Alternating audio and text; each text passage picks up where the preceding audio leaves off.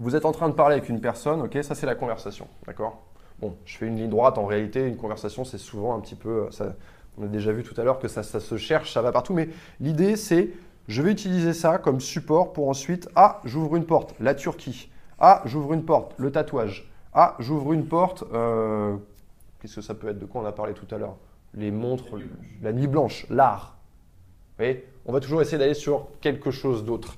Et donc, en fait, voilà, l'idée, du small talk, c'est je fais circuler la conversation rapidement, rapidement, rapidement, rapidement. En fait, c'est un peu comme un docteur qui fait un diagnostic. Il arrive, ok, t'as mal là, non, t'as pas mal là, ah, ok, il va tâter, il va prendre le pouls, il va regarder dans vos oreilles, dans vos trous de nez, il va chercher un truc, et ensuite il va s'engouffrer, il va tac, tac, tac, tac, tac. Nuit blanche, art, art contemporain, Pompidou, vous voyez, on va créer des ramifications comme ça. Mais au début, on est dans un état de neutralité, on fait très attention à la personne qu'on a en face de nous et on va essayer de sonder à différents endroits. Et ce n'est pas du tout un problème de pas s'engouffrer dans la discussion. Au contraire, ce que vous devez chercher à faire, c'est changer rapidement. Essayer de créer des liaisons d'un sujet à l'autre.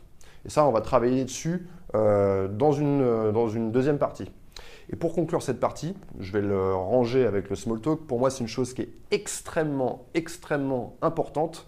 Si vous voulez devenir un bon conversationnaliste, je ne sais pas si ça se dit en français, mais ça se dit en anglais en tout cas, un bon conversationnaliste, vous devez avoir, quelqu'un va l'avoir, quelqu'un là, personne là, qu'est-ce que vous devez avoir? Non, vous devez avoir, encore plus important que la répartie, encore plus important, vous devez avoir une excellente écoute active. Excellente écoute active. Ce que généralement on n'a pas, parce qu'on est trop occupé à chercher dans notre tête ah, qu'est-ce que je vais répondre à cette personne, nanana, on regarde ailleurs. Une écoute active, ça se caractérise par quoi? Verbalement et non verbalement. Commençons par le non verbal.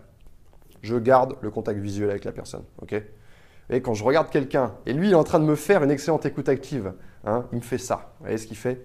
Il, me ponctue, vas-y c'est bien, continue, j'ai envie d'avoir la suite. Il me fait des petits hochements de tête comme ça. Ça, c'est super important et ça ne vous coûte absolument rien. D'accord? Ensuite, dans notre écoute active, on ne va pas tout le temps être comme ça, sinon c'est fatigant.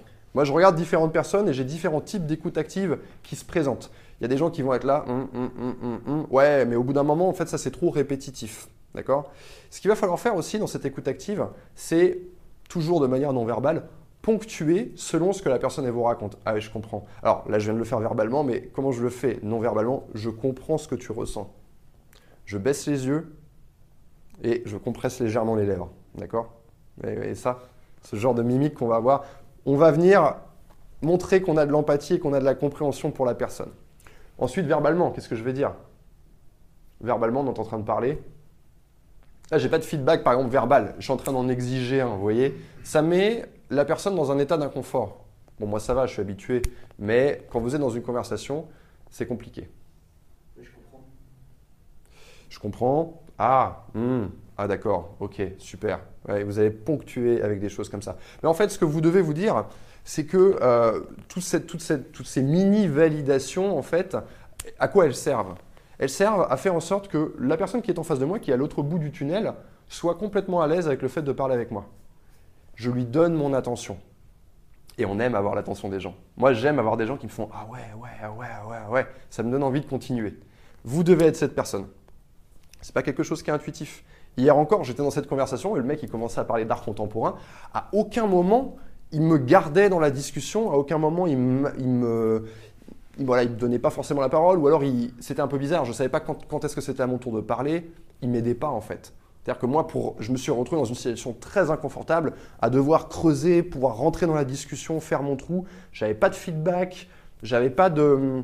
Alors ça, on va le voir dans le storytelling, mais c'est très important. Par exemple, je vous dis un truc. Vous savez, quand vous vous retrouvez face à ce genre de mec, blablabla. Donc là, vous voyez, je vous demande. Mais en réalité, je vous demande pas, n'est-ce pas? Et ça, ça crée du feedback en fait. Je vous fais des fausses questions, n'est-ce pas, n'est-ce pas? Et les personnes font ah ouais, vous imaginez tous une voiture, vous voyez cette espèce de, voiture rouge de mec qui se la raconte, n'est-ce pas? Voilà, tout le monde me fait un feedback. Parfait. Et moi, je sais que vous êtes présent dans la discussion. OK? Donc ça, c'est vraiment un outil très intéressant. Le fait de poser des questions, ce n'est pas vraiment des questions, mais juste pour retenir l'attention de la personne. Quand je sais que je vais avoir la, parole un peu, un peu longtemps, je, hop, je vais rajouter des petites questions comme ça. OK? Ce que vous venez de voir dans cette vidéo, c'est un extrait d'une masterclass qui a eu lieu à Paris, masterclass dans laquelle des gens sont venus travailler cette compétence qui est la conversation et le storytelling. Si vous êtes une personne timide ou si vous êtes une personne introvertie ou même les deux, j'étais timide et introverti, et que vous avez envie de vous approprier euh, cette compétence sociale qui est la conversation, de ne plus vous retrouver freiné dans la vie de tous les jours, que ce soit pour des conversations professionnelles, amicales ou amoureuses, par le fait de ne plus savoir comment relancer, quoi dire, comment parler plus longuement, comment se rendre plus intéressant, comment raconter l'ordinaire et le rendre extraordinaire. Donc si vous avez envie de travailler ça, eh regardez le lien juste en dessous de cette vidéo dans la description.